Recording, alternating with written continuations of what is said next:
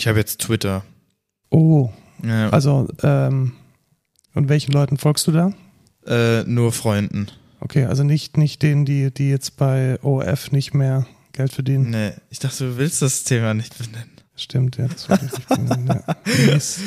Weißt du? Wir wollten nicht drüber reden, ja. Ja. Aber jetzt haben wir es im Intro-Gag, von Ja, daher genau. ist es abgefrühstückt, Haken dran. auch. Ja, super. Wir haben es äh, abgefrühstückt.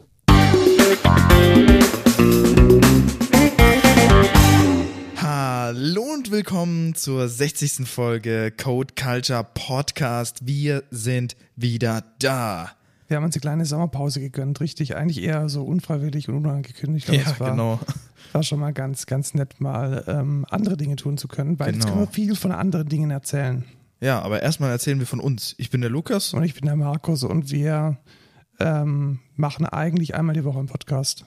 Jetzt mal mit 14 Tage Pause. Und wir haben viel erlebt in dieser Zeit. Äh, wir arbeiten beide bei Excentra, sind Softwareentwickler und reden über Dinge, die uns interessieren. Ähm, Tech-News und Dinge, die ähm, mit Informatik und Programmierung zu tun haben.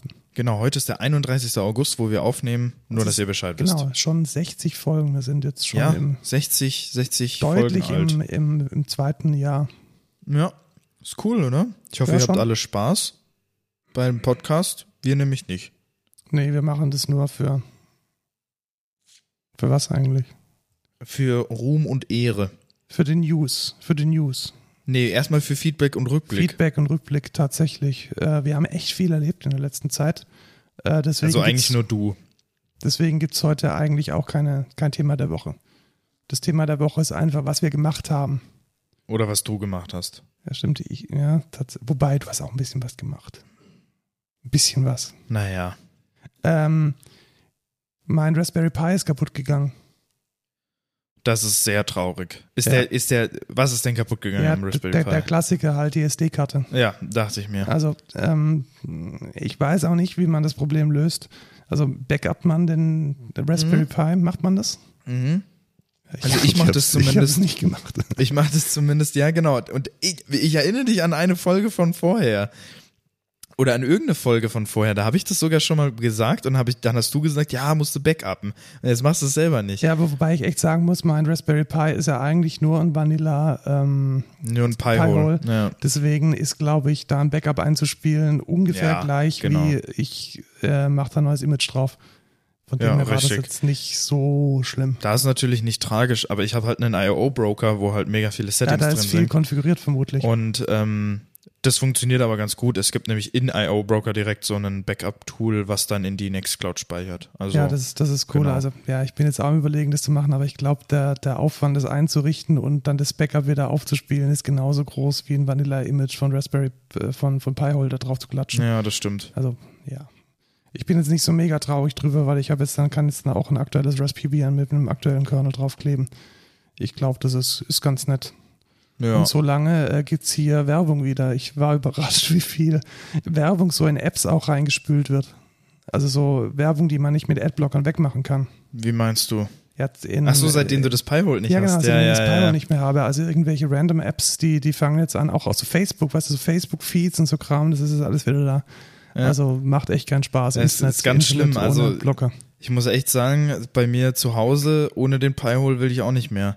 So, ähm, gutes Beispiel ist äh, Crunchyroll. Da sind die Ads nämlich auch äh, relativ persistent. Ja, und auch, auch wirklich so top seriöse Seiten wie Spiegel.de.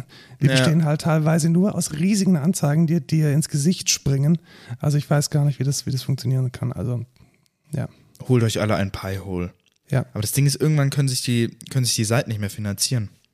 Ja, wobei ich da auch ehrlich sagen muss, die, die Seiten, die, die ich wirklich unterstützenswert finde, da bezahle ich auch für. Also gerade medium.com, ich habe ein Taz-Abo. Ähm, die, ich finde auch, man kann für gute News und für gute Seiten Ja, genau. bezahlen. Das ist durchaus Finde okay. ich auch. Ja, dann, dann erzähle ich mal von den Dingen, die ich hauptsächlich gemacht habe. Also nachdem du krank warst, habe ich Dinge gemacht und keine Zeit. Nämlich, ich habe seit langer Zeit, nämlich seit, ich habe geschaut, seit 2019, seit Dezember 2019 zum ersten Mal wieder mit meiner Band live gespielt. Das war, glaube ich, der, die längste Zeit in den letzten 20 Jahren, in der ich nicht auf einer Bühne stand. Krass. Das ist schon Das ähm, muss was heißen. beeindruckend und es hat wirklich sehr viel Spaß gemacht, weil wir haben uns dieses Mal auch ähm, richtig gut vorbereitet und ähm, unser Bühnenequipment zur nerdigen Vollendung gebracht. Na super. Ja. Nachdem wir ja in einer der letzten Folgen schon diese, den Ansager und den Klick hatten. Ja, genau. Jetzt habe ich nämlich erstmal alles äh, sauber verkabelt.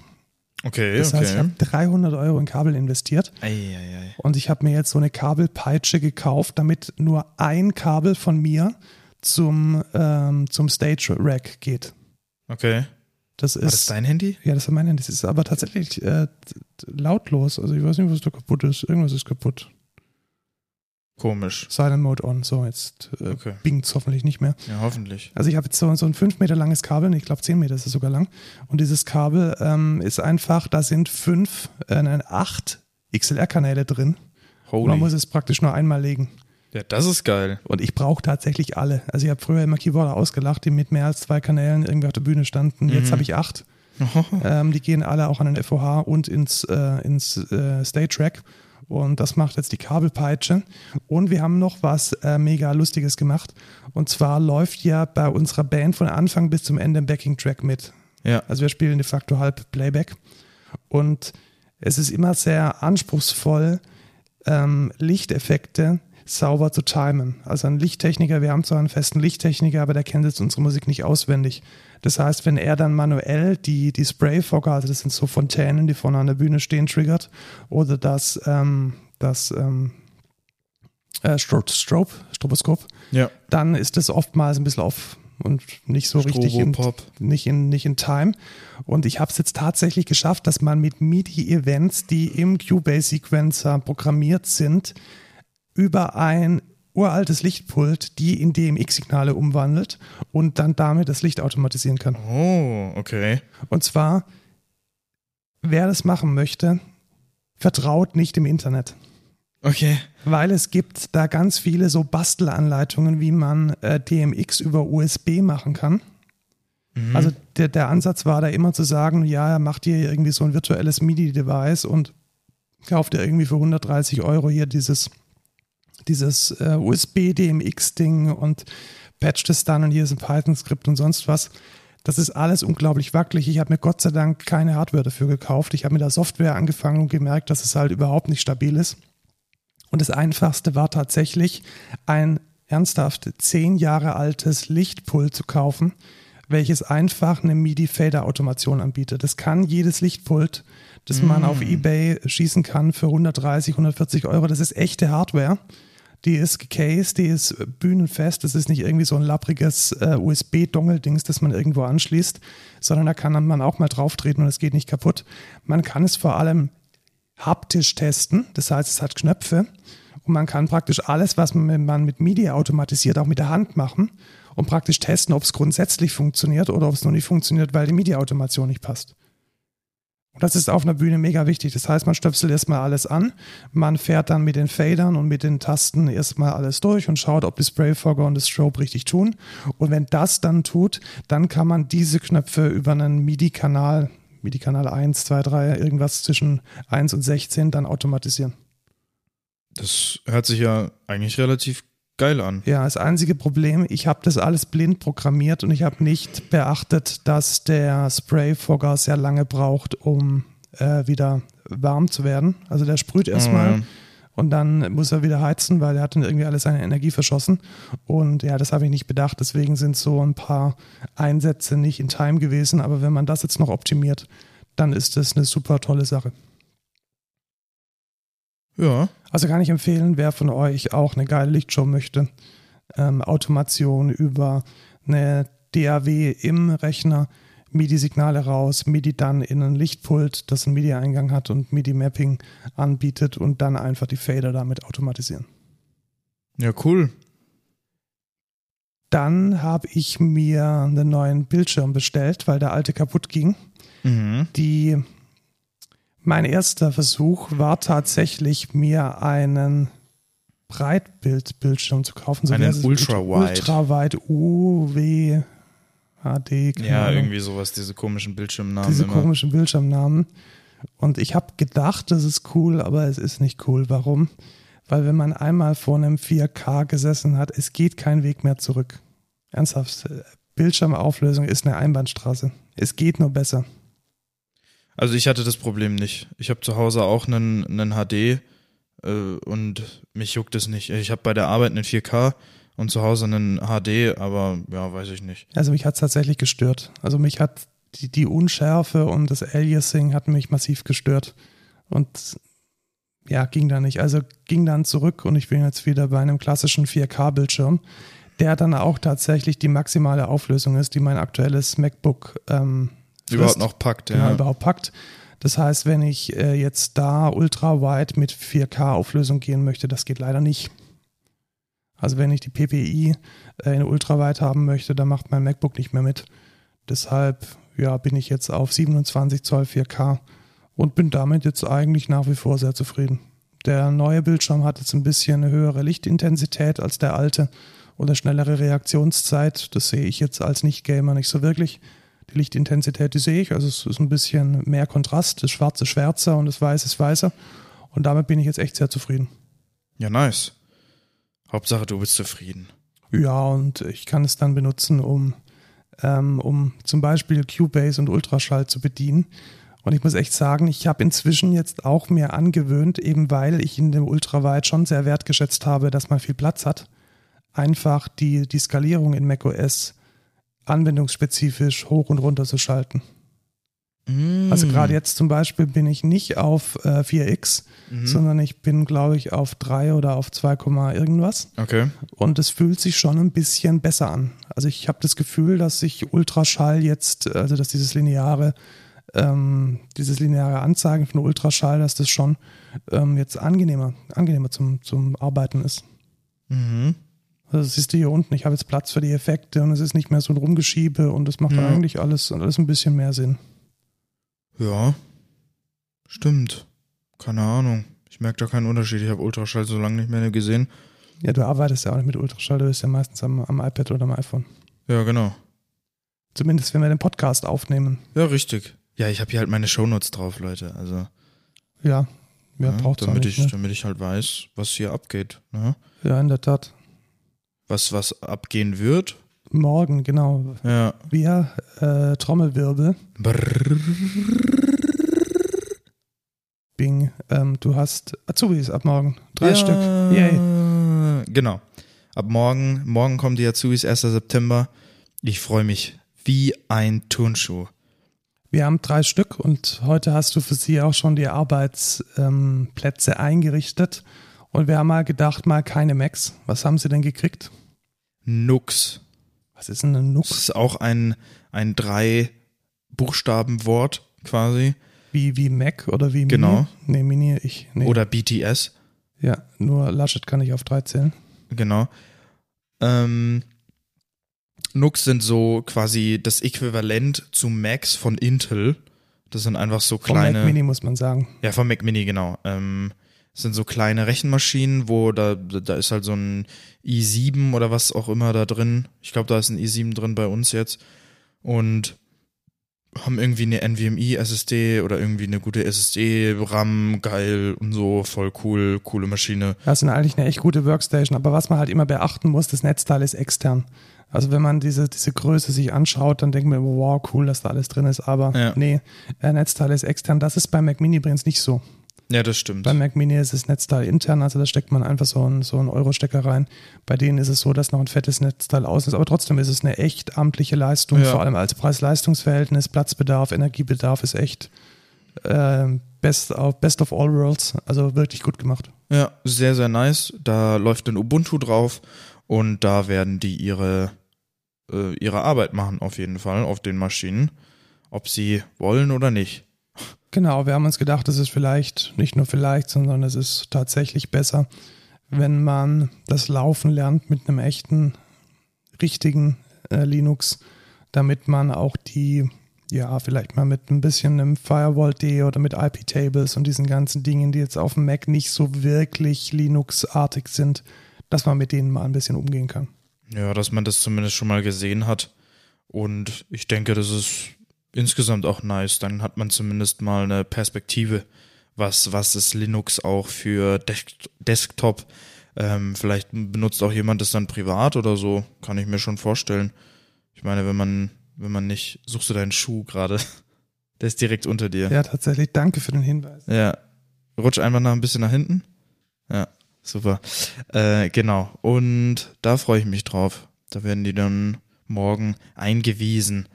Warum Ubuntu? Ähm, weil du mir das gesagt hast. Ach, stimmt. also mir wäre es rein theoretisch egal gewesen. Ich hätte den auch, was weiß ich, es gibt ja alles Mögliche. Pop OS ist, glaube ich, auch relativ popular. Das ist so Mac-artig. Ähm, und ist halt auch ein Linux, ähm, aber also das macht eigentlich keinen großen Unterschied, finde ich. Es ist halt, ist halt praktisch, weil Ubuntu ist Debian-based. Debian-based ist eigentlich einer der meistgenutztesten Distros. Das heißt, wenn man da irgendwelche Probleme hat, gibt es da richtig viele Ressourcen online. Ähm, ich finde den Package Manager nice. Ja, ich glaube auch, es hat halt auch eine super Dokumentation. Also man Ja, findet genau. eigentlich alles, sogar in deutscher Sprache, es ist gut übersetzt, wenn man mit Englisch ein bisschen Probleme hätte. Also das ist alles ziemlich gut gemacht. Also Ubuntu ist einfach ein gutes Linux für Einsteiger und äh, man kann damit halt auch echt gut coden und DevOps-Aufgaben auch sehr gut mitmachen. Genau.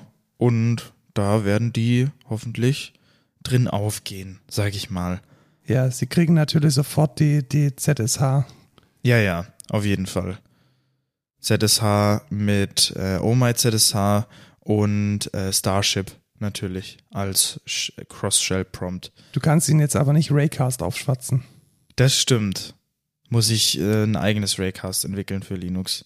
Da gibt's tatsächlich aber auch Es gibt Tools. ein paar Tools Ja. tatsächlich. Also ich habe damals unter Gentoo schon vor fast 15 bis 20 Jahren ähm, entsprechende Tools gehabt, die auch gut funktioniert haben. Ja, voll cool. Gentoo war damals echt in Ordnung. Also heute vielleicht ist es ein bisschen auf dem absteigenden Ast, aber damals habe ich echt viel gehört. Heute ist, also heute ist Arch Linux das, was Gentoo früher war. Ja, ich glaube auch so. So kann man es so kann man zusammenfassen. Ähm, ich glaube, wir müssen noch mal ein bisschen rückblicken auf die Privacy-Geschichte im Mantel von Child Protection, die wir letztes Mal besprochen haben. Es geht um Apple. Ihr erinnert euch wahrscheinlich. Und ich glaube, wir haben da ein paar Fakten noch nicht richtig äh, beleuchtet.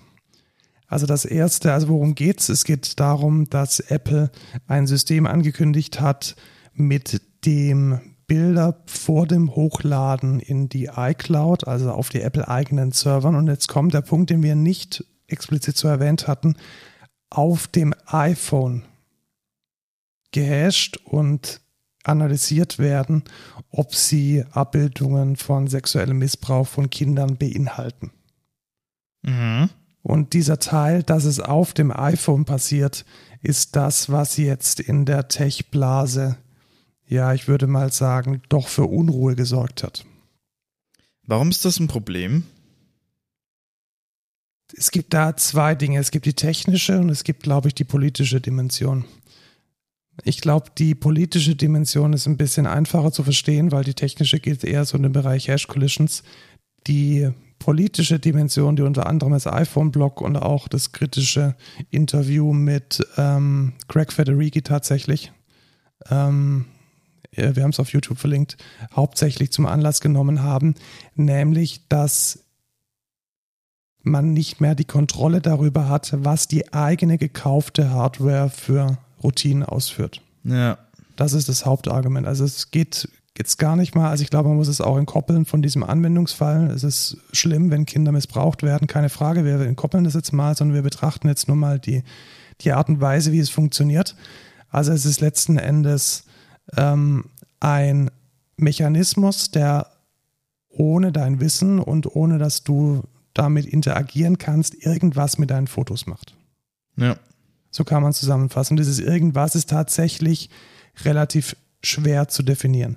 Dann kommt in dem speziellen Fall noch dazu, dass Apple natürlich nicht die Originalbilder kennt und wahrscheinlich auch niemals kennen möchte und darauf vertraut, dass die Fingerabdrücke von diesen Bildern, die die Regierung beziehungsweise in diesem Fall diese Organisation bereitstellt, dass die schon irgendwie passen werden. Ja. Da stellt sich natürlich die Frage, was passiert da im Kontext von Regierungen wie China, im Kontext von anderen Kulturen, die andere Arten von Zensur ausüben wollen. Was bedeutet das? Weil letzten Endes ist es einfach nur ein Mechanismus, der, wenn man den jetzt mal ganz neutral unter einer technoethischen Technikfolgenabschätzung betrachtet, ein, eine bestehende Datenbank von verbotenem Material auf deiner Maschine abgleicht. Also mhm. deine Inhalte gegen eine bestehende Datenbank von verbotenem Material abgleicht. Und was dieses verbotene Material ist, ist weder Apple noch dir als Benutzer bekannt. Und das ist, denke ich, auf jeden Fall ein Kritikpunkt, den man sich stellen muss. Also man muss die Was wäre wenn Frage mindestens stellen. Ich bin mir noch nicht, also ich persönlich bin mir noch nicht sicher, auf welche Seite ich da fallen soll. Edward Snowden zum Beispiel ist definitiv auf die Seite gefallen und sagt, das ist der Anfang vom Ende. Ich bin mir da noch nicht ganz sicher, aber man muss sich diese Was wäre wenn Frage stellen. Also was wäre, wenn jetzt in der USA wieder ein zu totaler Totalirismus, total wir wissen es für dieses, diese komische Totalismus. Totalitarismus neigender ähm, äh, großer dicker Mann kommt, was der dann damit macht. Ja. Also ist dann, was ist dann in dieser Datenbank drin? Also diese Frage muss man sich stellen, man muss eine Antwort drauf haben und die Antwort hat Apple gerade nicht. Das ist die politische Diskussion und ich denke, man muss es mindestens ansprechen. Ähm, ich habe da drei Artikel verlinkt. Ein Artikel aus der Taz, äh, den ich relativ ähm, gut fand, weil er auch die technischen äh, Hintergründe nochmal gut beleuchtet. Einen Beitrag vom iPhone-Blog von Alex Olmer, der da auch noch einiges zitiert aus den White Papers und es dann bewertet. Plus nochmal das besagte Interview mit Greg Federighi. Ich schaue nochmal kurz auf die Show Notes, wer das geführt hat. Äh, es geht insgesamt äh, elf Minuten und es ist das äh, Wall Street Journal. Und ähm, ja, da wurden auch ein bisschen unangenehme Fragen gestellt oder die richtigen Fragen und es lohnt sich auch, das auf jeden Fall mal anzuschauen wenn man sich darüber informieren möchte. Und der zweite Punkt ist der technische. Genau. Also wir haben jetzt die politische, äh, technoethische Seite beleuchtet, jetzt nochmal die technische. Funktioniert das Ding denn überhaupt technisch? Und die Antwort ist leider nee. Ja, also es gibt ein, ein Thread auf GitHub zu diesem Apple Neural Hash. Ähm, es gibt da so ein Repo auf jeden Fall zu, wie, wie das genau funktioniert. Und da gibt es schon seit 13 Tagen, also vor 13 Tagen wurde da ein Thread ähm, erstellt, der relativ populär ist, in dem ein, eine Hash-Collision festgestellt wurde von zwei komplett unterschiedlichen Bildern. Jetzt muss man sagen, was ist eine Hash-Collision? Also wir, wir haben gerade vorhin gesagt, es gibt diesen Fingerabdruck und die Bilder sind nicht, die liegen nicht in ihrer Ursprungsform vor, Gott sei Dank. Also niemand muss sich hier diese Bilder anschauen, sondern diese Bilder haben einmalig einen Fingerabdruck bekommen, quasi eine Kennzahl, eine eindeutige ID oder eine fast eindeutige ID. Und diese ID wird dann immer wieder neu berechnet für jedes Bild und wird dann verglichen. Also es ist eine surjektive oder injektive Funktion, ich weiß nicht, Mathematik ist schon sehr lange her, von einem Raum in den, von einem großen Raum in den kleineren Raum oder von einem, ja, von einer, von einer großen Menge eine kleinere Menge. Und da ähm, ist die Idee dahinter, dass das eindeutig ist, ist es aber leider nicht. Und das ist das, was Lukas gerade gesagt hat oder was du gerade gesagt hast, dass es halt möglich ist, dass zwei völlig unterschiedlich aussehende Bilder diesen selben Hashcode bekommen, also eine Hash-Collision erzeugen. Genau, und nicht nur, nicht nur das ist möglich, sondern auch Pre-Image-Hash. Also du musst auch nicht, das müssen nicht zwei einfach random irgendwelche Bilder sein, sondern du kennst den Hash vom ersten Bild und kannst dir, also nee, nee, das ist es glaube ich nicht, nee, stimmt. Äh, es ist so, dass du, du hast ein Bild und kannst und kannst dann den doch, Hash ja, doch. korrelierenden Partner finden. Also es gibt zwei Möglichkeiten. Genau, du entweder kannst eine Hash-Collision provozieren. genau, entweder genau. du suchst irgendeine Hash-Collision, das ist meistens nicht so gefährlich. Also wenn man irgendeine Hash-Collision Genau. in diesem Szenario finden kann, dann ist es ja schön. Dann hat man halt gezeigt, dass der Hash-Algorithmus vielleicht nicht so mega geil funktioniert, aber man hat jetzt noch nicht ein Problem erzeugt. Das eigentliche Problem existiert dann, gegeben einem Bild, welches auf diesem Index steht, bin ich in der Lage, ein völlig anderes Bild von, einem, von einer schönen Geburtstagstorte, von einem süßen Hundewelpen, von irgendeiner cuten Katze zu generieren oder so zu manipulieren, dass dieses Bild für diese Erkennung so aussieht wie ein verbotenes Bild. Genau. So, welche Szenarien sind jetzt denkbar? Denkbar sind Szenarien, dass ähm, diese Bilder von Menschen, die ganz bewusst Personen kompromittieren wollen, gestreut werden. Also ich könnte jetzt als, als ein Angreifer dir mit verbotenen Bildern kollidierende Katzenfotos äh, schicken. Du findest die alle mega cute und speicherst die in deiner iCloud-Datenbank, wirst dann gestrikt und morgen steht das FBI vor deiner Tür und findet zum Beispiel, dass du ähm, ganz andere Dinge tust, zum Beispiel Steuerhinterziehung. Ja. Das heißt, es ist ein klassischer Angriffsvektor, ähm, wie dieses System, ohne jetzt, dass ich irgendwie physikalischen Kontakt mit dir haben muss, dich in dieses System bringen kann. Und es geht natürlich nicht nur für, für unsere schöne Demokratie hier, sondern es geht natürlich in jeder anderen Demokratie, Nicht-Demokratie auch. Ja. Und das ist, glaube ich, ein viel, viel, viel größer wiegendes Problem als die, die technoethischen Was wäre wenn Fragen, die wir gerade vorher nur gestellt haben. Jetzt haben wir nicht nur die Was wäre wenn Frage, sondern wir haben auch einen konkreten Angriffsvektor. Und das geht eigentlich gar nicht. Nee. Und da würde ich mich jetzt auf die Seite setzen, also gegeben den politischen Problemen und gegeben den, also gegeben den politischen Fragestellungen und gegeben den tatsächlich existierenden technischen Problemen ist das Ding einfach nicht ready for production. Ja, ich bin mir da auch noch äh, sehr unsicher. Also was ich jetzt hier auch noch gerade äh, gelesen habe, ist, dass Apple anscheinend einen zweiten Hashing-Algorithmus nochmal server-side laufen lässt, der False Positives preventen soll. Aber bin ich mir auch nicht sicher, ob das jetzt so valide ist und wie sehr da äh, das dann gut funktioniert. Es ist halt alles sehr schwierig.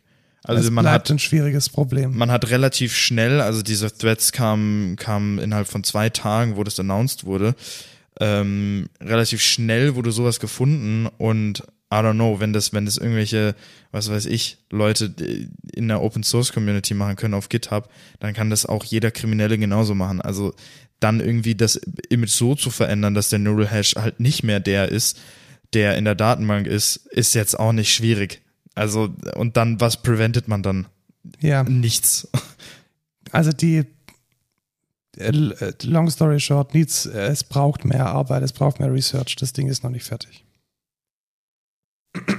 Und ich glaube, man sollte da beide, beide, äh, beide Wege verfolgen. Einmal die ähm, Technologieethik, die Technikfolgenabschätzung. Übrigens ein sehr interessanter Bereich. Also wer sich da mal informieren möchte, das ist ein, ein eigenes Feld der Ethik, die ähm, historisch aus der, aus der, tatsächlich aus der Kernenergie kommt. Da fragt man sich, da hat man sich nach Hiroshima gefragt, was bedeutet es denn ethisch, wenn wir potenziell die ganze Welt zerstören können? Und diese, diese Disziplin der Philosophie ging dann auch jetzt eben so weit, dass äh, man aktuelle technische Bewegungen und Neuerungen immer wieder neu auf den Prüfstand stellt. Sehr interessanter Bereich, den sollte man weiter verfolgen und man muss natürlich auch die Technologie darunter reif kriegen und eben ganz sicher sein, dass es diese Hash-Kollision nicht gibt.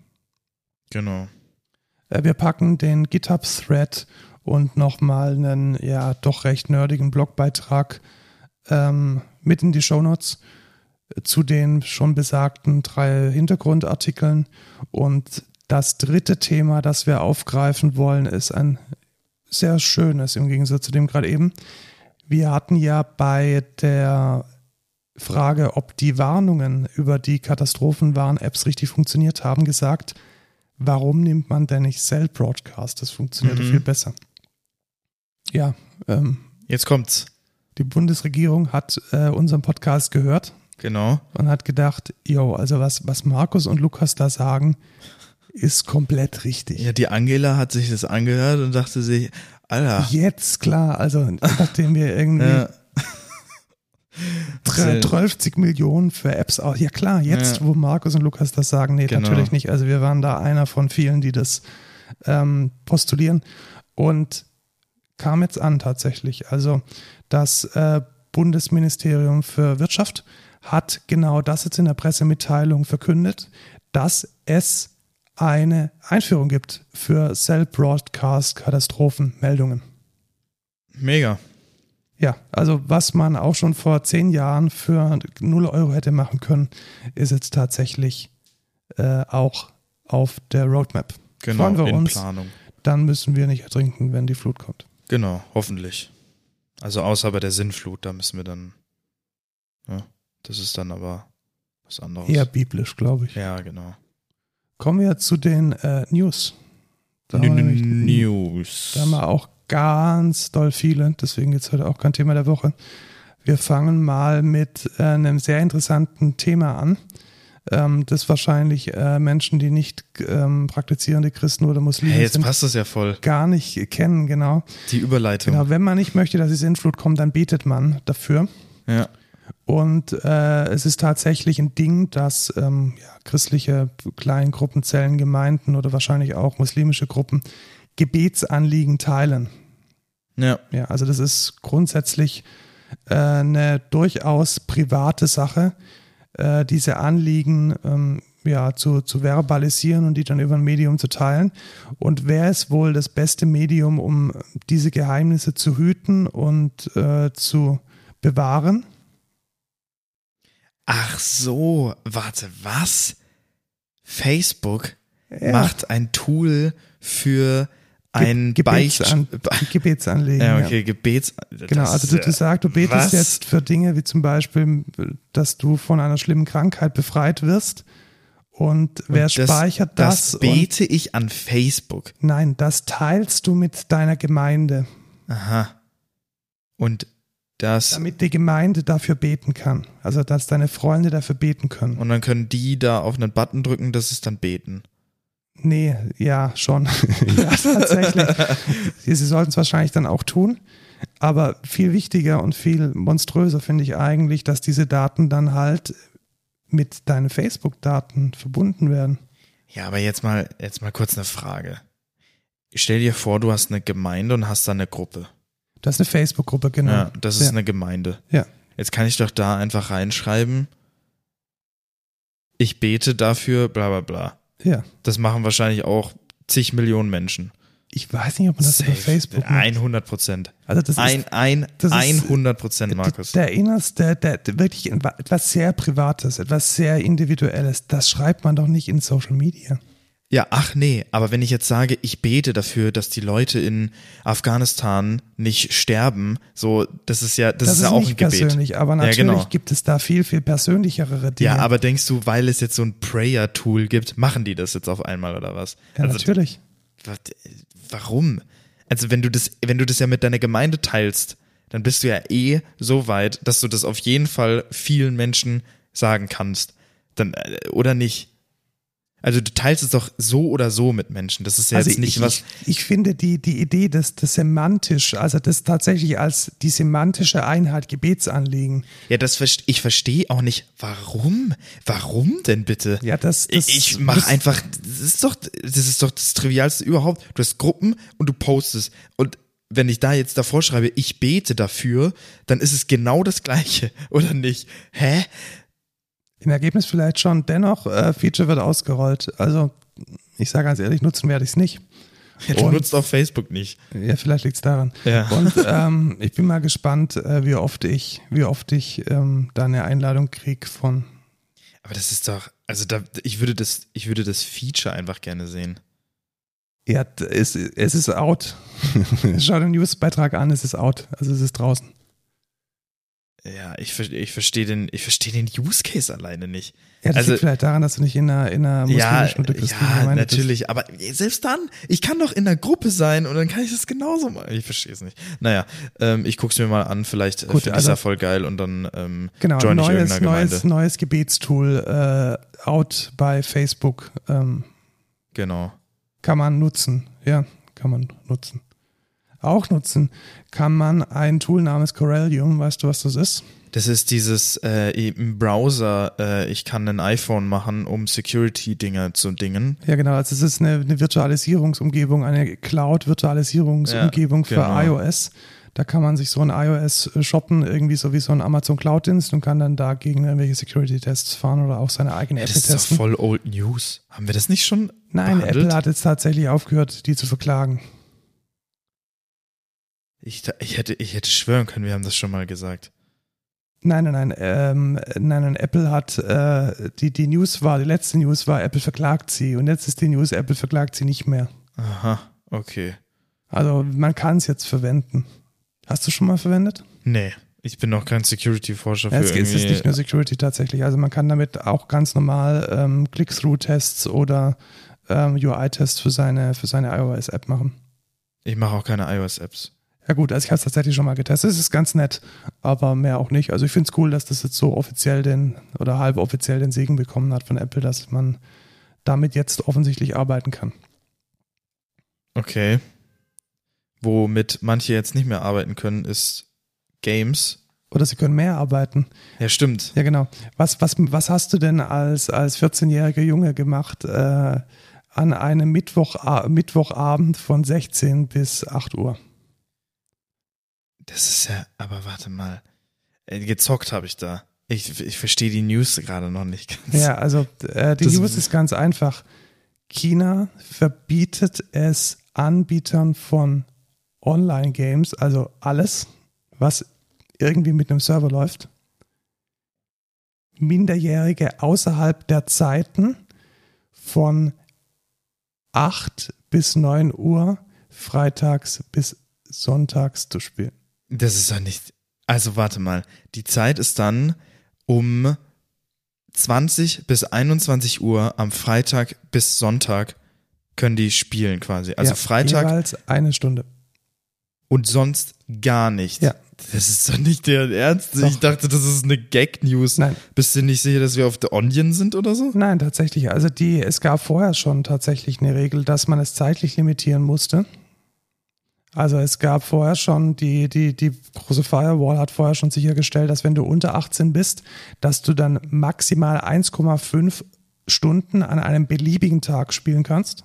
Das ist schon 2019 installiert worden. Und jetzt ist es so, dass du nur noch von 8 bis 9 Uhr freitags, samstags und sonntags und an öffentlichen Feiertagen als Minderjähriger spielen kannst. Was zum Fick? Das What heißt, the fuck? Drei Stunden am, ähm, am Tag. Und das muss alles, das ist tatsächlich, also China hat ein ziemlich rigides äh, Identifikationssystem. Also du kannst dich auf deinen, äh, auf deinen, ja, bei diesen Spielen auch tatsächlich nur mit einem mit einem, ja, mit einem, mit einer digitalen Identität, die vom Staat geissued wird, ähm, ausweisen. Also Sorry, das Umgehen mit irgendeiner random Web.de-Adresse geht halt auch nicht. Wie dumm ist das denn bitte? Ja, das ist halt eine Nicht-Demokratie. Eine, ein, Sch ein Scheißland. Was?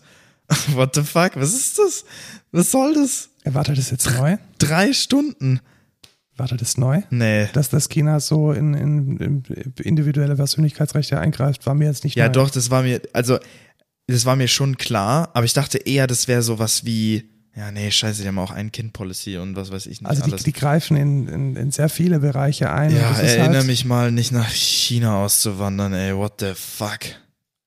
Also, ähm, ja, Ja, hat man Zeit für anderes, ne? ja, genau. Zum Beispiel, Zum Beispiel arbeiten.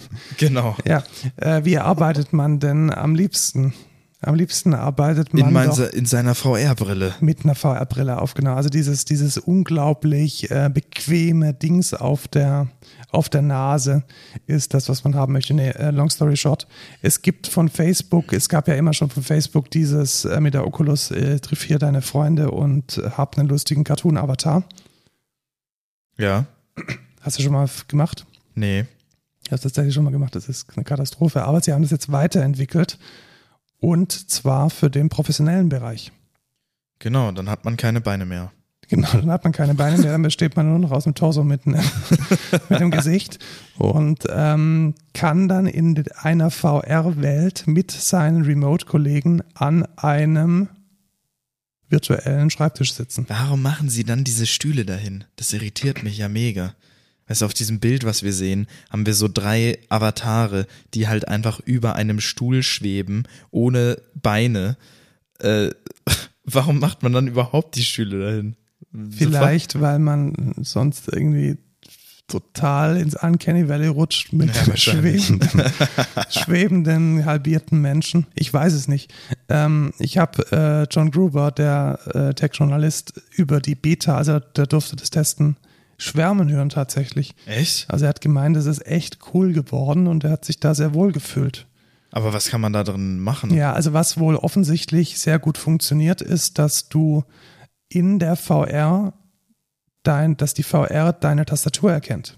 Ja, genau, das, das Also- kenne ich. Das, das äh, habe ich auch schon bei der Oculus gesehen. Genau, also du kannst praktisch deinen Rechner weiterhin vor dir haben und siehst dann erstmal ein gestochen scharfes, relativ großes Bildschirmbild von deinem ganz normalen Rechner. Also du kannst E-Mails beantworten, deine PowerPoints irgendwie schubsen und Excel-Tabellen anschauen.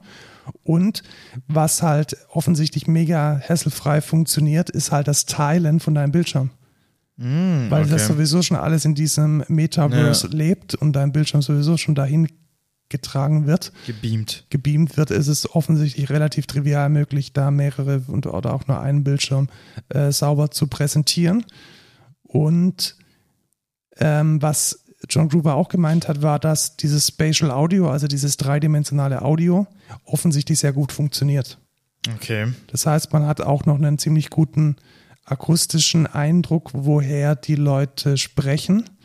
Und ich weiß nicht, ob du das, ja, also ich denke, du kennst das auch, wenn irgendwie in Zoom-Calls sich die Leute nicht muten und man hört irgendwie atmen und kruscheln und rascheln. Und es kommt ja alles ins normale Stereopanorama in, in den Center. Und deswegen ist es fürs Gehirn unglaublich schwierig, diese Geräusche auszublenden. Wenn die aber dediziert aus einer konkreten Richtung kommen und sich auch mit dem Bewegen deines Kopfes verändern, dann ist es offensichtlich angenehmer. Kann ich mir gut vorstellen. Ja, wir auch. Weil in einem Besprechungsraum stört sich ja auch nicht, wenn irgendwo mal ein Bleistift kratzt oder irgendwie oder eine Tastatur klackert. Ähm, Doch. aber jetzt nicht so krass, als wenn das irgendwie full Also wenn einer unserer Kollegen mal wieder seinen Ehering auf den Boden fallen lässt, dann irritiert mich das schon sehr. Ja gut, ein Ehering macht es auch ja ein hochfrequentes Klirren. Ja, das stimmt. Eine normale Tastatur ist es ein bisschen angenehmer. Ja. Ähm, scheint wohl offensichtlich zu funktionieren. Ich kann mir aber trotzdem nicht vor. Also verschiedene Dinge finde ich da nicht geil. Wie ist es denn da mit Homeoffice und, und normales Office? Also gehst du dann ins Office, um deine VR-Brille aufzusetzen? Ich weiß es nicht. Nee, ich glaube nicht. Also das wäre ja komisch. Ja, aber dafür ist es doch in gewisser Weise auch gemacht, oder nicht? Also, dass du dich dann mit Weiß deinen. Remoties irgendwie gut abstimmen kannst und dann sitzt du im Office und jeder hat seine VR-Brille auf. Also, es lohnt sich. Wir können es ja mal ausprobieren. Ich kann meine Quest 2 in die Arbeit mitnehmen und dann bin ich in diesem Horizon Work Workspace. Ist es schon Public Beta? Ich glaube Weiß ich nicht. nicht. Ich glaube, es ist noch Private Beta. Ja, aber mich interessiert das Thema sehr, weil ich muss sagen, diesen, diesen Use von irgendwie 360 Grad arbeiten, fände ich eigentlich schon geil, weißt du? Wenn ich jetzt auch nicht sage, ich habe hier irgendwie meinen, was ich eigentlich machen will, ist äh, irgendwie, ich habe hier mehrere Tabs offen und das sind einfach Floating Windows, weißt Ja, du? genau, meine? sowas in der Richtung. Also, dass man nicht mehr limitiert ist auf dem Bildschirm. Genau, das, weil das dann- finde ich mir ziemlich. Genau, äh, das finde ich ziemlich dann ist ein geiler Use Case, weil dann kannst du irgendwie sagen, ich habe rechts meine E-Mails, dann gucke ich nach rechts, ah, okay, da ist die E-Mail wegwischen, äh, fertig, äh, mache ich wieder weiter hier in, in meinem direkten Main-Hub und dann sehe ich irgendwie unten aufploppen, ey, im Slack, da brennt was beim Kunden, ne? äh, hol die Feuerwehr. Äh, Das finde ich halt geil. Also wirklich so ein Virtual Workspace fände ich halt cool.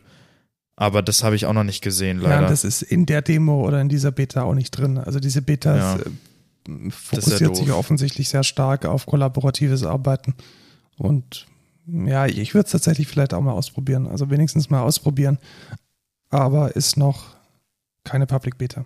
Ja, außerdem kann man die Quest 2 derzeit eh nicht kaufen, ähm, weil Facebook nämlich, also die, die Units haben anscheinend irgendein Material in diesem Foam, was an deinem Kopf kommt, ähm, was anscheinend äh, Hautirritationen hervorruft.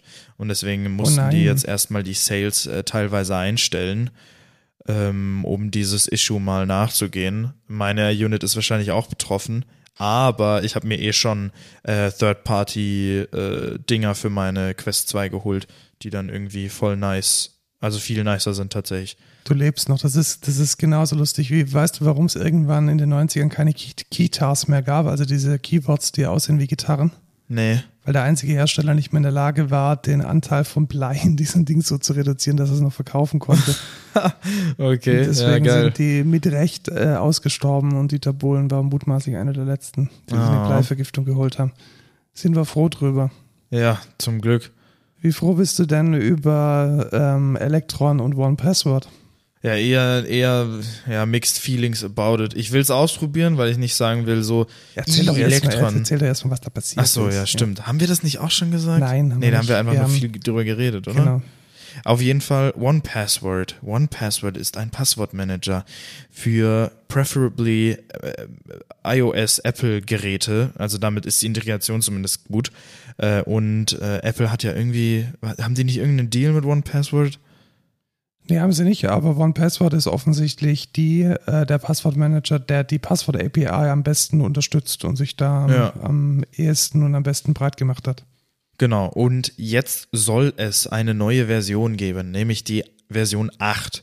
Und da ist es dazu gekommen, dass OnePassword gesagt haben, wir machen nicht mehr Native, weil Native Kacke ist. Wir machen Electron, weil das ist die Zukunft. Was ist ein Elektron? Electron ist ein Framework, um Web-Apps als native Apps zu tarnen und dann mit mieser Performance, Memory Leaks und anderer schlechter Scheiße diese Apps auf jedes Betriebssystem befördern. Es ist letztendlich eine Sparmaßnahme.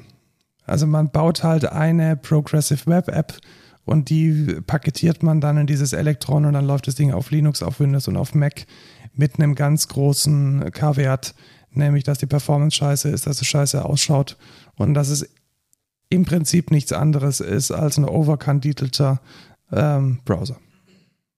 Oder auch unterkandidelter. Genau, weil er einfach zu wenig kann und zu viele Ressourcen braucht. Wusstest du, dass Spotify auch eine, oder nicht eine Electron-App? Doch, ich glaube sogar. Na klar. Ja, Spotify ist auch eine Electron-App. Ja. Discord ist auch eine Electron-App. Teams, Slack Teams tatsächlich auch. Und Teams hat das Gegenteil jetzt gemacht. Also Teams hat mit Electron angefangen und die haben jetzt gemerkt, performt mal so gar nicht und die rudern jetzt wieder zurück.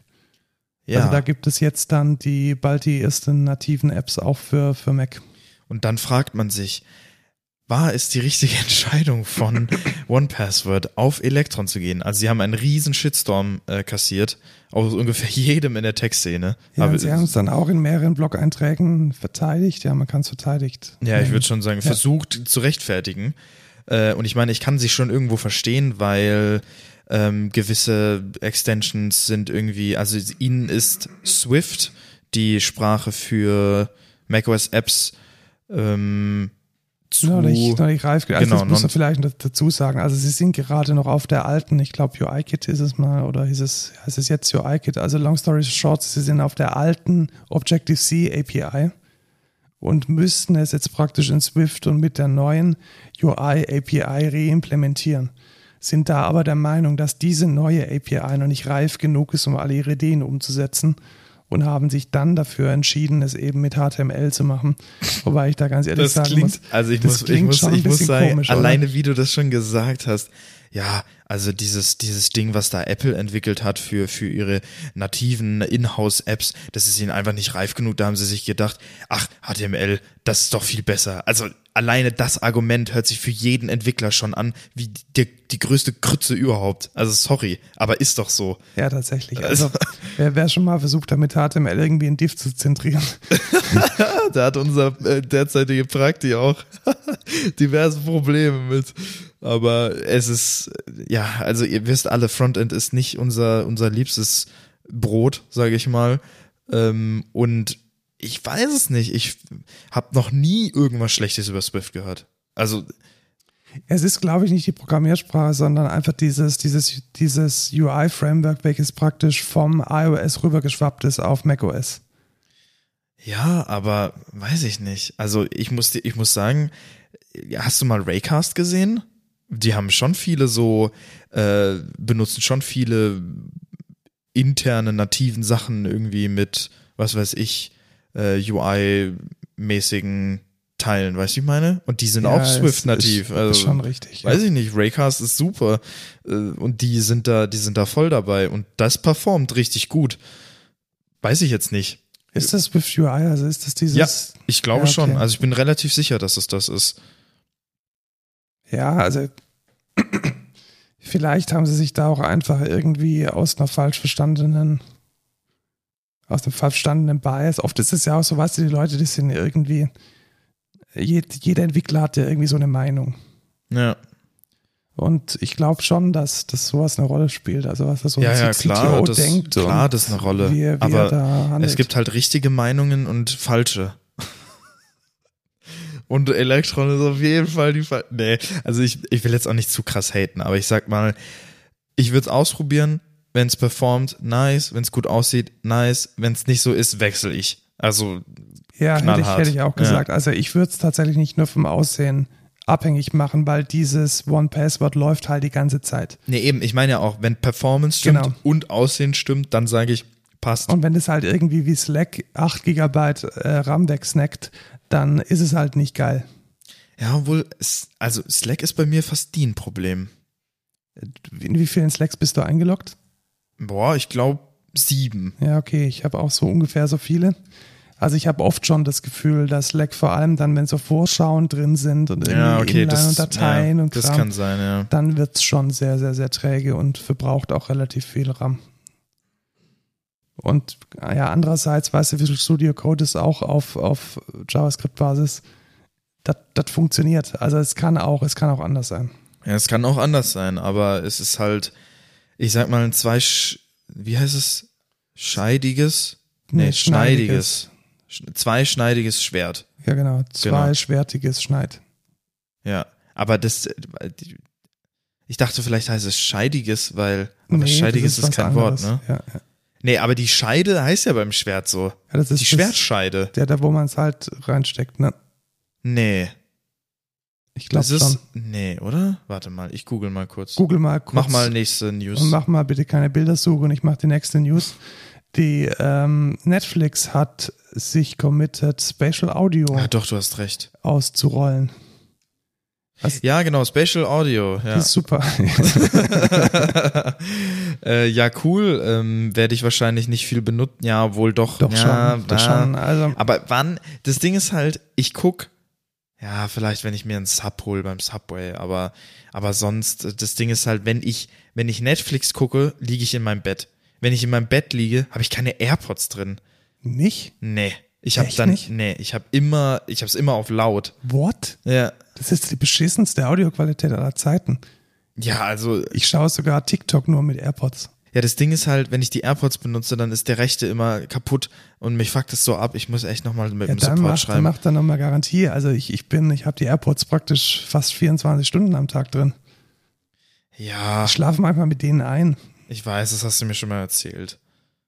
Also ich finde es ich find's spannend, vor allem weil ich Spatial Audio wirklich noch nie in, also noch nie dramaturgisch gut erlebt habe. Also es waren alles nur so Demos. Ja, du guckst aber auch nichts. Ich halt auch Also du kannst halt auch nicht mitreden, ja, vielleicht, vielleicht Disney, ich Disney habe halt noch, hat's, ja genau, du, Ja, hast es, okay. du hast es einmal ausprobiert in irgendeiner Show und Ja, hast dann dann nicht weitergeguckt. Du guckst halt nichts. Das Ding ist halt, ich könnte da davon reden, würde ich die AirPods mehr benutzen. Aber ich muss mal gucken. Aber Äh, es gibt, es gibt übrigens einen Grund, warum ich bald vielleicht äh, drüber reden kann. Äh, da kommt noch eine News. Oh, okay. Ja, kommen wir zur nächsten News. Kommen wir zur nächsten News. Ähm, ein neues, eine neue, Kuh wurde durchs Dorf getrieben. Hast du Ach, diese nee. Kuh? Hast du die Kuh? Was ist das jetzt schon wieder? Irgendwie. Nicht ach, gemacht. Die nächste. Wirklich, die nächste. Wie oft haben wir schon? Wie oft, Markus? Ich möchte, ich möchte mal, ich möchte eine Aufzählung haben. Wie oft haben wir Also irgendeine eine den- scheiß Hipster-App, die irgendwelche, oh, wir sind ein weiteres Den- Social Network, Den irgendwie um Trend geil. mit Clubhouse Ja. haben wir ja mal so mega mitgenommen. Alter. Also, also es gibt ein neues Instagram. Ja. Und wird das succeeden? I I doubt it. I, I, I highly doubt it. Instagram ist viel zu groß, es ist viel zu feature-umfangreich. Niemand geht für Pitch, Können wir sagen? picturesque, wie, Ich kann kurz mal sagen, welche App es Fotos sich auf, geht. auf, auf Glass. Glass, genau. Glass.photo ist der neueste Hipster-Scheiß. Niemand, Doch, niemand wird da dran. Nein, es wird, also das ist die nächste App, die einfach nur failt. Das ist so wie diese Scheiß, ja, niemand hat Zeit für 30 Minuten Serien. Oh, wir machen jetzt 10 Minuten. Wie ist die Kacke? Das hat, das ist da auch komplett gefailt. Und es war auch voll, gegangen. voll hipster und voll Queeby, cool und Queeby, ja genau. Queeby, Ach, das ist doch, es ist alles. Wer benutzt das? Niemand. Wenn ich, Ich. coole Fotos, ja genau du. Aber du bist dann auch nur, du weißt, du, du testest das einen Tag aus und dann äh, lässt es wieder liegen, weil es einfach uninteressant ist, weil niemand da drauf ist. Niemand benutzt das. Das stimmt jetzt nicht ganz. Also es gibt schon ein paar Fotos da drauf. Ja, ein paar Fotos und dann interessiert sich aber nicht. Wann gehst du denn, wann würdest du auf diese Plattform gehen? Wann? Ja, wenn ich von Instagram und, und, und TikTok gelangweilt bin. Ja, und wann bist du da gelangweilt? TikTok ist literally ein unendlich langer Videofeed. Habe ich schon gesagt, dass es Geld kostet? Oh mein Gott. Niemals. Ich sag dir jetzt schon. Drei, ich gebe dem, ich gebe dem vier Monate, okay?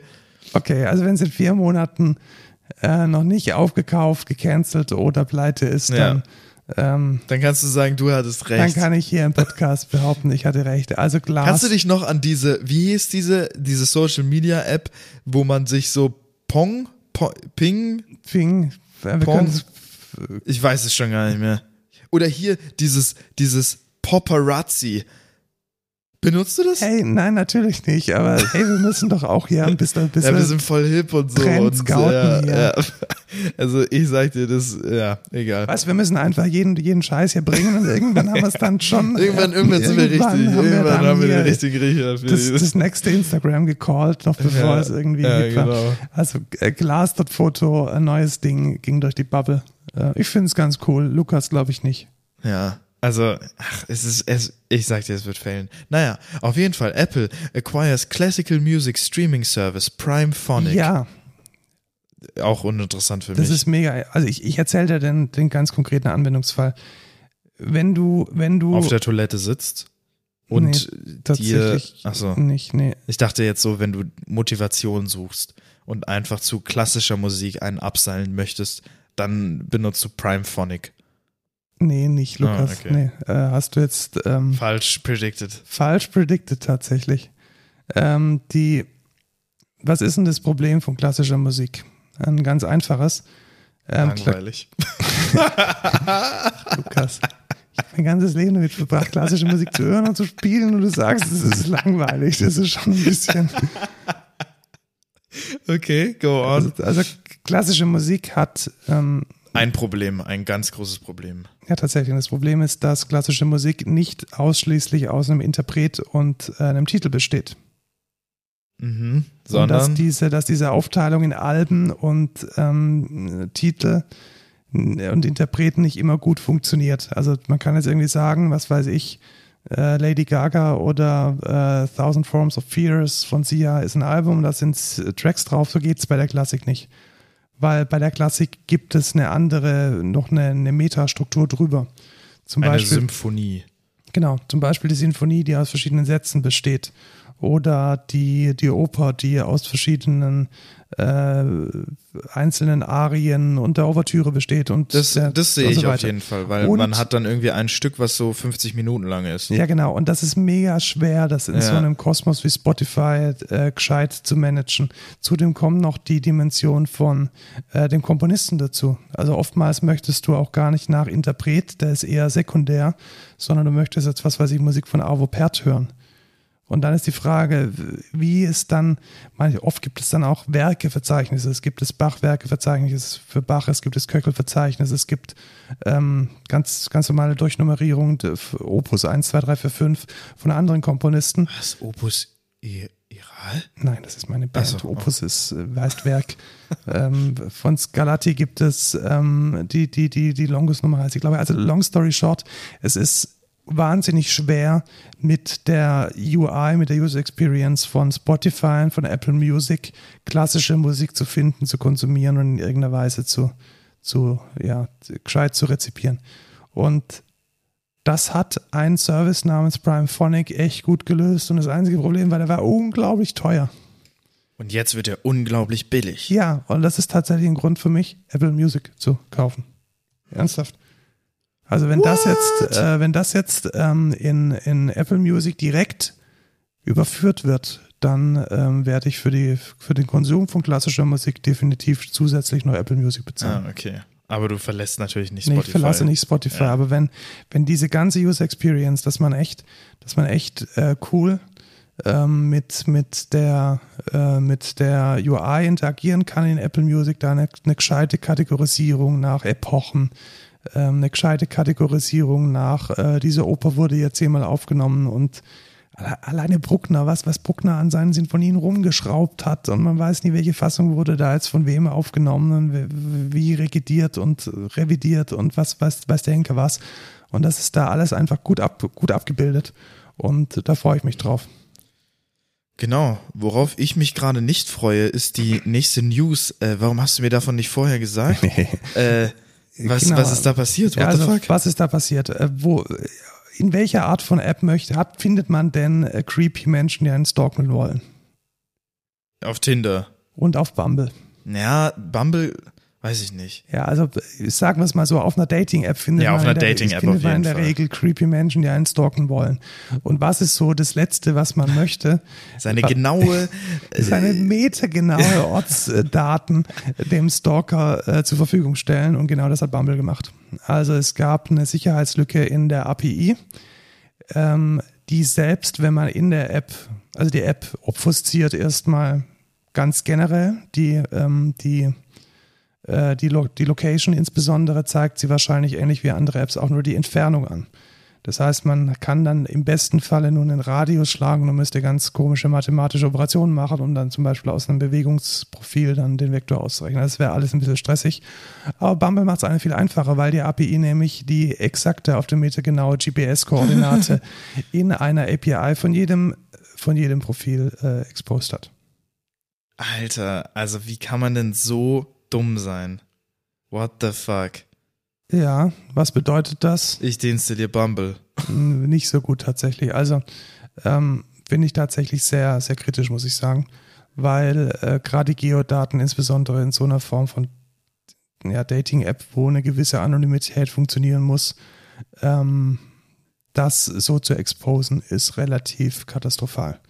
Und ähm, wie die Sicherheitslücke ausgenutzt werden kann, ist in dem äh, Exploit auch ähm, erklärt. Ja, genau. Guckt euch an. Äh, ich habe Bumble gelöscht. Ihr könnt meine Location nicht mehr rausfinden. Haha. Ja, wo du gerade bist, wissen wir ja alle.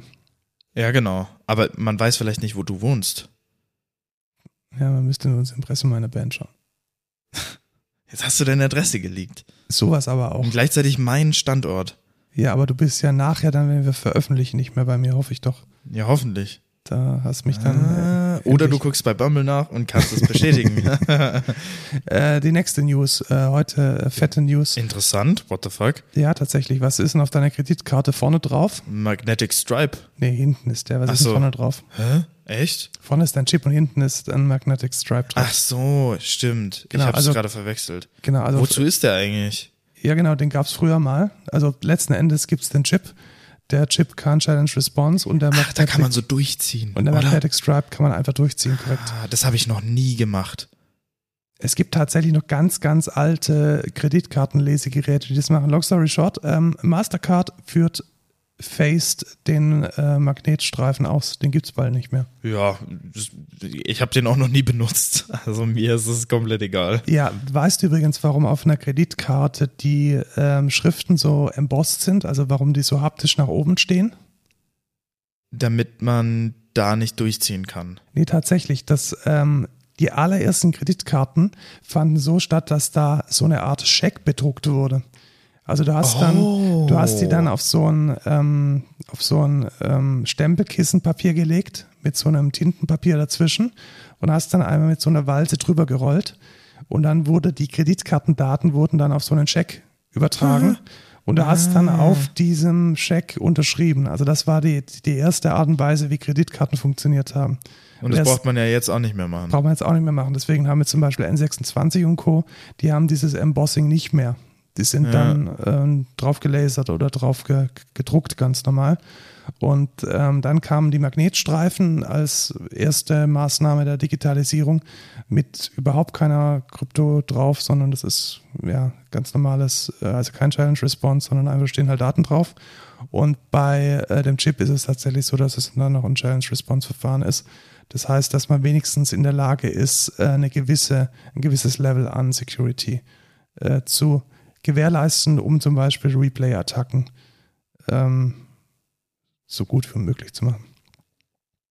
Und deswegen finde ich das gut. Ja, ich finde es auch gut. Weil es Legacy ist- weg. Genau, weil es ist halt oft so der Fall gewesen, dass wenn man zum Beispiel eine, ähm, eine Kreditkarte klaut oder die kopiert hat, dann konnte man durch das ähm, Kopieren des Magnetbandes, was relativ einfach geht, ähm, die Kartenleser aus, austricksen. Man hat dann halt einfach einen kaputten Chip geliefert und dann sind die gefallbackt auf den Magnetstreifen und damit konnte man relativ einfach Kreditkarten kopieren, wenn man mal kurzzeitig physikalischen Zugriff hatte. Und das wird dann ab 2024 nicht mehr gehen. Obwohl es ja über die Spulen doch auch geht, oder? Ja, aber das ist kom komplexer, definitiv. ja, also okay. definitiv komplexer, weil man halt in Echtzeit diese Challenge Response von dem, von dem Chip machen muss. Ja, okay. Also freue ich mich drauf, dass, Ja, dass da ein bisschen mehr Legacy jetzt den Bach runtergeht. Ja, finde ich super, dass Mastercard da den ersten Schritt macht, ne? Ja, definitiv. Also äh, ich denke, Visa wird dann auch äh, relativ schnell äh, nachziehen. Dann kommen wir jetzt wieder zu einer nicht ganz so schönen äh, News. Es gibt da eine Programmiersprache, eine, eine unglaublich ähm, äh, kreative Programmiersprache. Perl. Achso, ich dachte jetzt Robert Carroll. Nee, Perl. Ah, Ja, Perl. ja, habe ich schon gehört. Ja, genau. Ist eine Programmiersprache, mit der man Dinge tun kann. Und da hat sich jetzt das komplette, ähm, die komplette ähm, ja, Community von denen, die Perl entwickeln und managen, zerlegt, wegen ganz großen Streitigkeiten. Okay. Nicht so schön. Ähm, da muss es wohl ein paar Ego, Egomanen gegeben haben, die in den Mail, in den, ähm, in den Mailinglisten amok gelaufen sind. Und ähm, ja, auch für rassistische ähm, Kommentare und auch rassistische Commit-Messages immer zu haben waren. Okay. Und ähm, das ist jetzt offensichtlich nicht mehr so, weil ähm, es ist niemand mehr da. ähm, und das macht jetzt offensichtlich auch der Perl-Community ordentlich Probleme. Die müssen sich jetzt neu strukturieren. Also Oder das, einfach eine andere Programmiersprache benutzen. Ja, ich glaube tatsächlich, ich, ich weiß nicht, wie, wie groß das jetzt zum Problem wird, weil Ja, es basiert viel auf Perl, ne? es passiert viel auf Perl. Auf was, ist, auf was basiert denn Homebrew? Ähm, ich glaube auf Ruby, aber ich, Ah. wenn mich nicht alles täuscht, sind noch Teile von Git auf Perl, soweit ich weiß. Uiuiui. Naja. Oder von dem, von dem, äh, ich meine, Git ist offen spezifiziert, aber ich glaube tatsächlich, dass so die, das klassische Git-Binary zumindest noch Teile im Perl hat. Das wird noch interessant. Ist schon eine spannende Geschichte. Ich bin gespannt, wie es da weitergeht. Perl war noch nie dafür bekannt, dass es besonders äh, demokratisch zugeht. Aber jetzt hat das wohl das fast zum Überlaufen gebracht. Schade. ja. Schade, schade. Aber jetzt kommt der Code der Woche. Ihr freut euch. Ja, der Code der Woche ist super. Wir machen vielleicht auch mal ein bisschen, bisschen schneller, weil wir Ja, sind genau. deutlich über der Stunde. Du hast da zwei drin. Wir nehmen aber nur den ersten, wir nehmen oder? den ersten ja, ja, nächstes genau. Mal schon wieder an. Ähm, es war tatsächlich ähm, ein ganz praktischer Fall. Und zwar hatten wir, ähm, wie, war, wie war die Geschichte? Wir hatten den, genau, wir waren in einem Geschäftsmeeting Ja, genau. mit einem Geschäftspartner, der für uns äh, eine Framework-Komponente entwickelt und bereitstellt. Und wir hatten dann in der Diskussion kam dann auf, hey, löst das doch mit, was war's denn? Webservice? Service Worker. Service Worker, genau. Genau.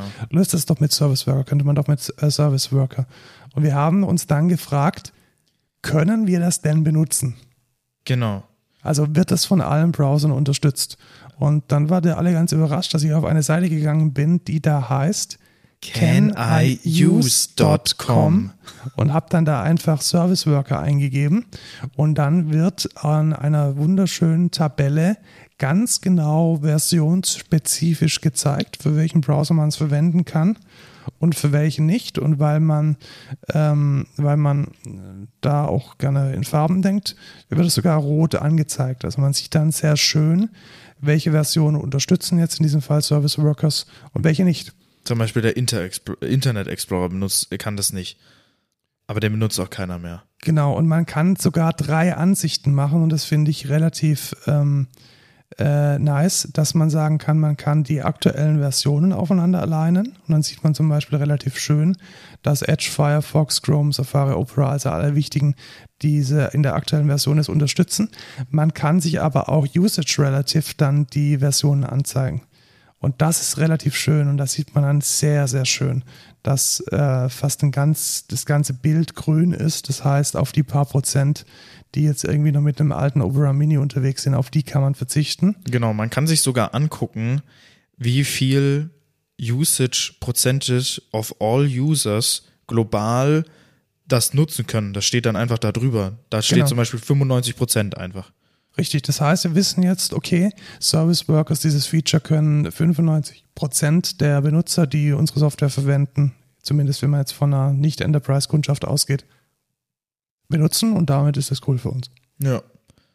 Also außer die sind irgendwie alle auf Internet Explorer getrimmt, aber dann haben die auch schon alle, all hope is gone.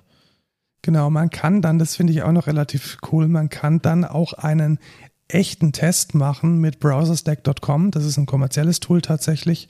Und mit äh, browserstack.com, die starten dir dann einen Browser in so einer VM und du kannst dann das Feature in Farbe und echt tatsächlich testen.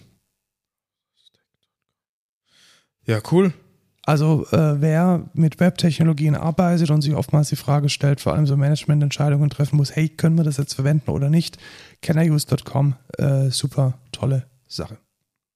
Mega. Dann kommen wir zum No-Code der Woche. Ich habe mir was Lustiges gekauft. Genau, auch schon wieder ewig her. Ewig her, aber ähm, es ist immer noch lustig. Wir haben es in der Firma benutzt. Auch Hat schon. tatsächlich, äh, es hat tatsächlich nichts mit Informatik zu tun. Ähm, ich bin Deswegen ja, ist auch der No-Code der Woche. Deswegen, ist- ja, tatsächlich. Das macht da so unglaublich viel Sinn. ähm, die, ich bin ja so ein, so ein Tasteninstrument-Mensch und kann eigentlich nur Dinge spielen, die mit Tasten zu tun haben, aber auf Dinge rumklopfen kann irgendwie jeder. Und da gibt es ein wunderschönes Schlaginstrument, das Schlagzeug. sehr niederschwellig ist und gar nicht mal so schwer und irgendwie tausende von Euro kostet, nämlich ein Cajon. Genau. Man schreibt es Cajon und das ist einfach eine Kiste, auf die sitzt man drauf und es macht Bum-Chuck. Also habt ihr bestimmt schon gesehen bei irgendwelchen ähm, Akustik-Shows oder so.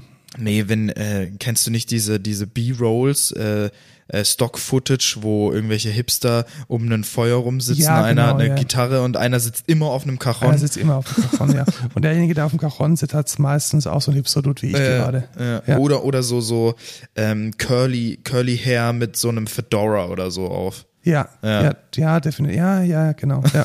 Und vielleicht das, das Hemd offen ein bisschen und Ja, so ja, eine genau, genau. Flipflops an und Ja, Flipflops ja. und halt unter dem Hemd nichts drunter. Ja. Einfach so, dass man sein, Ja. sein bisschen so dieses Sixpack sieht. Aber er hat, er hat keins, nur so einen Ansatz. Ja, aber Ja, und eine kurze Hose hat er an. kurze Hose ganz Ja, wichtig und ja. der strahlt einfach Freiheit aus. Ja, genau, genau, genau. Und er raucht äh, jeden zweiten Tag Weed. Definitiv, ja. Also ich glaube, das geht einher mit dem, Mit dem äh. Schlagen auf dem Cajon.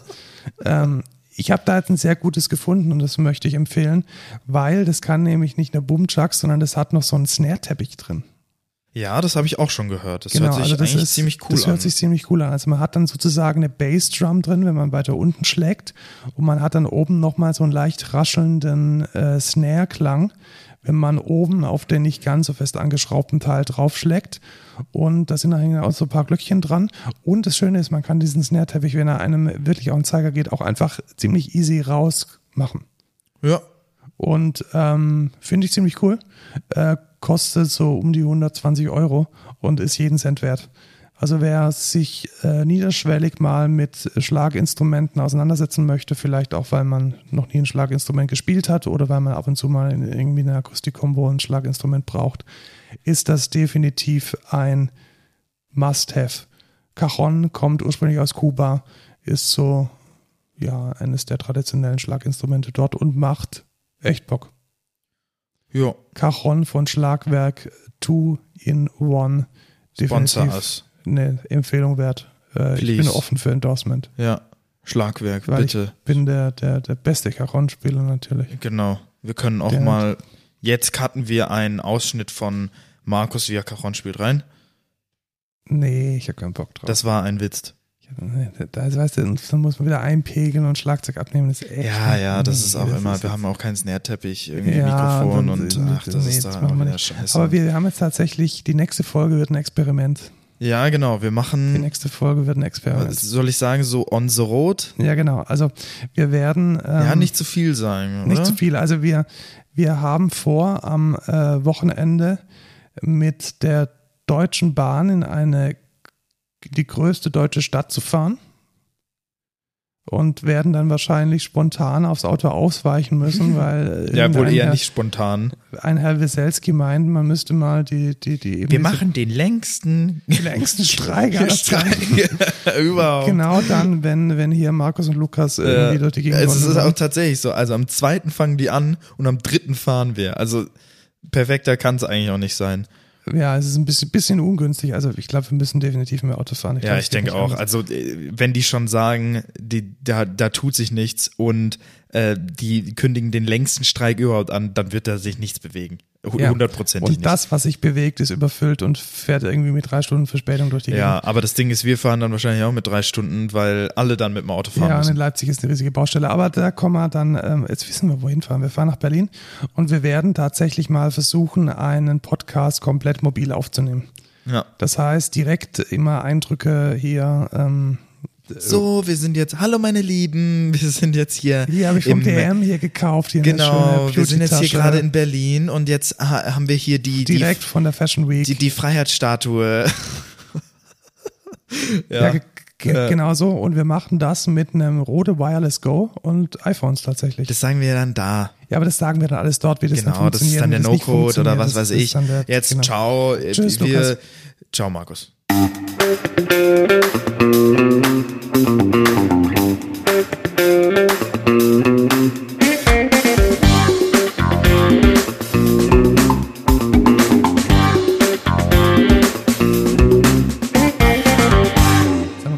Gesagt, dass wir Menschen suchen. Ja, wir suchen Menschen und Immer, immer Menschen. wir brauchen äh, Geld äh, bei mircoffee.com slash codeculture. Äh, Ja, üblich halt. Ach, scheiß drauf.